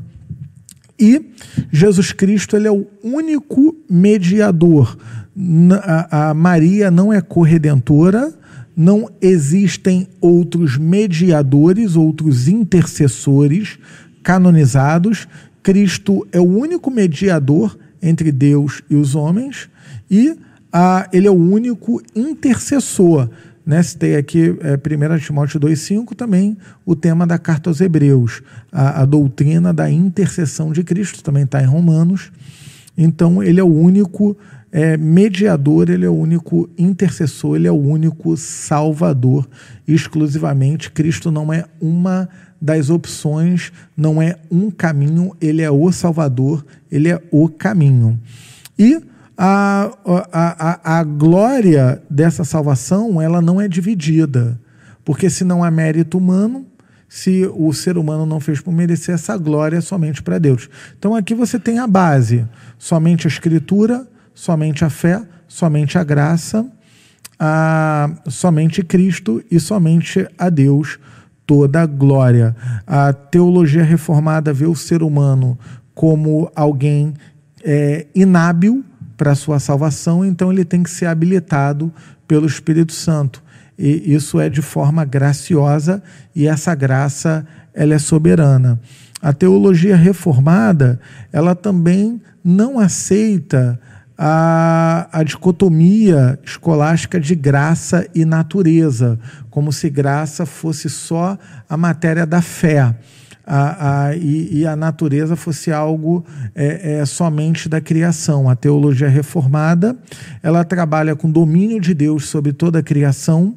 A graça especial é a graça que salva. A graça comum é essa chuva que cai sobre justos e injustos. A teologia reformada ela foi a base a, majoritariamente da evangelização do Brasil no final do século XIX e início do século XX. Como você muito bem colocou, doutor Robert Calley, ele vem de tradição reformada, ainda que no Brasil alguns fazem essa crítica, ele ah, não vou dizer que ela é que ela procede ou não, não entrando no mérito, ah, ah, mas a sua ênfase foi mais numa evangelização ah, do que propriamente numa catequização. Isso talvez se deva porque o, ele já chegou numa determinada idade, ele não teve tempo de é, fazer tudo, mas fazer muita coisa. Mas é, é, é honesto dizer que o primeiro pastor por ele formado, José, me foge o nome agora, uh, José alguma coisa dos Santos, é, ele, ele estudou no, no, no colégio de pastores do Charles Spurgeon. Ele foi enviado para a Inglaterra uhum. para estudar no colégio de, de pastores do Spurgeon. Então ele era preocupado, sim, com a teologia, os presbiterianos e o, o, alguns os primeiros batistas que vieram ah, também ah, é, é, o, o ah, me, me, foge o nome, é, a pronúncia aqui, eu estou com dificuldade de, de, pronúncia, mas os primeiros batistas eles também eram estavam sob influência reformada. Por exemplo, a primeira igreja batista do Rio de Janeiro, quando ela foi formada, se não me engano, com seis membros em 1884, dentre esses seis membros havia uma senhora, se não me engano, era inglesa, que ela era ex-membro do Tabernáculo Metropolitano do pastor Charles Spurgeon e a sua própria configuração estética foi baseada no tabernáculo metropolitano. Até 1986, a declaração doutrinária da Convenção Batista Brasileira era a Confissão de Fé de New Hampshire, que é uma, a, a, a, é uma suavização, vamos dizer assim, é, da Confissão de Fé Batista de 1689, a segunda, que foi baseada, por sua vez, na Confissão de Fé de Westminster. Então, tirando os metodistas, que já vêm de uma perspectiva wesleyana, uhum. congregacionais, presbiterianos e batistas que vieram, eles vieram sob os auspícios, auspícios da tradição reformada, por influência de Charles Finney, a, a, por influência a, dessa questão da talvez é, do fundamentalismo norte-americano, tá? de 1930 e 40, a ideia de que só a Bíblia sem credo, né? Então, ok, a, só a Bíblia sem credo, mas quem interpreta a Bíblia? Como interpretar a Bíblia? E ela é interpretada em comunidade. O livre exame é individual, mas não a livre interpretação. A gente aprende em 2 Pedro que a Bíblia é interpretada em comunidade.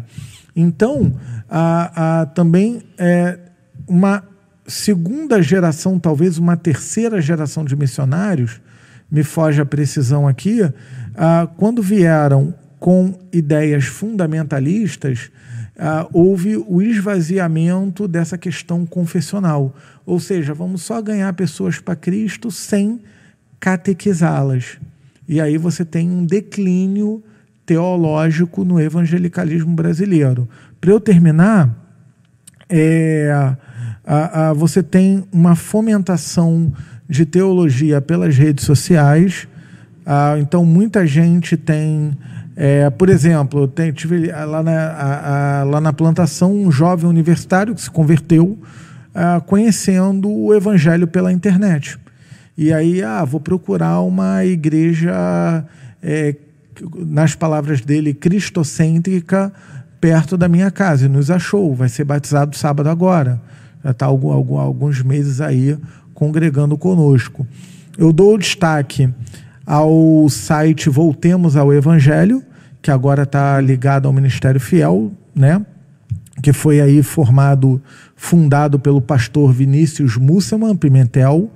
Ah, eu tenho um artigo também no Teologia Brasileira, Tupiniquins para a Glória de Deus, onde eu abordo essa fomentação da teologia reformada é, por meio da é, é, é, por meio de blogs e por meio da internet. Então, um bom trabalho tem sido feito e muitas pessoas têm é, amadurecido na fé, porque a teologia é importante para isso, tá? Para esse amadurecimento na fé. Então, ótimos trabalhos têm sido feitos. Um deles é o seu podcast, né? Porque eu não conhecia nenhum podcast reformado. Parabéns. Obrigado, Deus te abençoe. Pastor. É, pastor Juan, a gente agradece a sua participação, a sua presença. Com certeza é, a gente poderia render muito esse assunto aqui. É, eu mesmo me segurei aqui para não fazer algumas perguntas, mas é, a gente entende que é, não dá para a gente esgotar né, nenhum assunto. Né? O conhecimento sobre Deus ele é inesgotável e glória a Deus por isso, porque Amém. a gente quando olha para o conhecimento de Deus, a gente tem a oportunidade também de reconhecer a nossa limitação e diante da grandeza desse Deus que a gente serve. Mas nós agradecemos a sua participação e a gente queria dar oportunidade aí para as suas considerações finais Uhum. e também para que você fale aí para quem está nos assistindo, onde que eles podem te encontrar, a sua rede social, a sua Ok. igreja também, quem quiser visitar. Perfeito. Ah, meu nome é Juan de Paula, com J, lembrem do Juan do Flamengo. Meu Instagram é prof. Juan de Paula. Ah, eu leciono em alguns seminários é, aqui no estado do Rio, né, mais Rio, Niterói. Um deles, onde né, o nosso irmão Érico estudou, o Congregacional de Niterói. Também leciono no Seminário Eclésia, que funciona na Igreja Evangélica Fluminense, né? Dr. Robert Cali fundou, leciono também em outros seminários. É, ah, eu, ah, eu, eu sou plantador da Igreja Batista do Redentor, fica ali na rua Barão de Mesquita 438, funciona na Escola Carioca de Dança.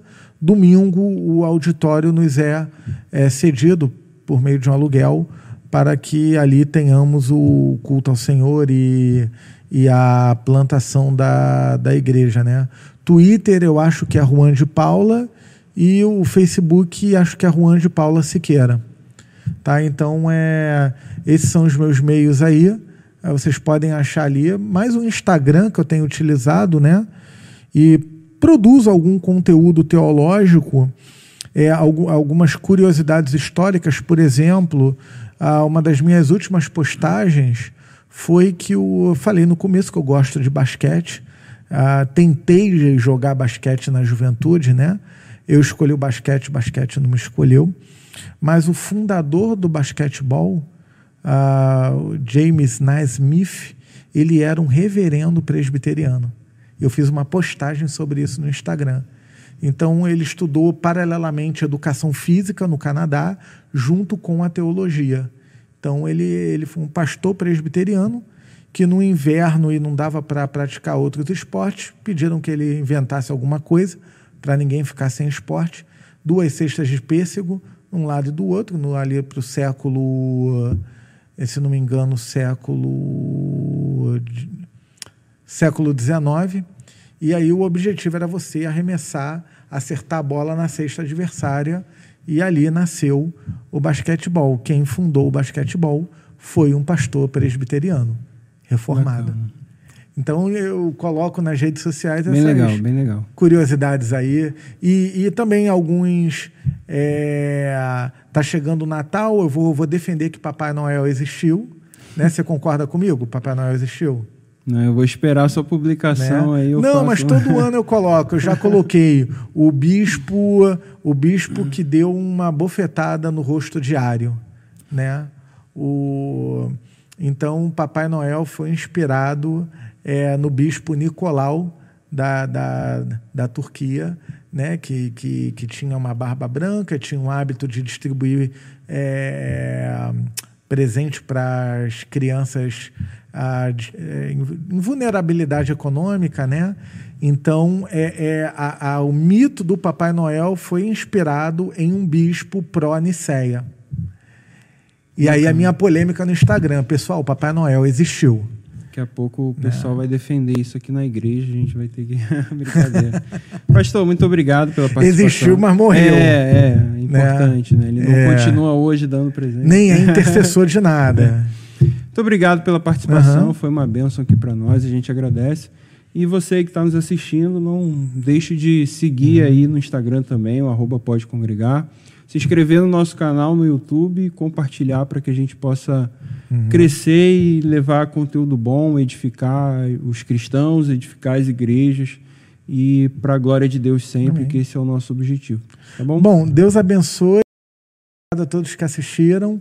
Leiam a Escritura em oração e ah, sejam catequizados, sejam instruídos Amém. para a glória de Deus. Amém. Beleza, pessoal? Tchau, tchau.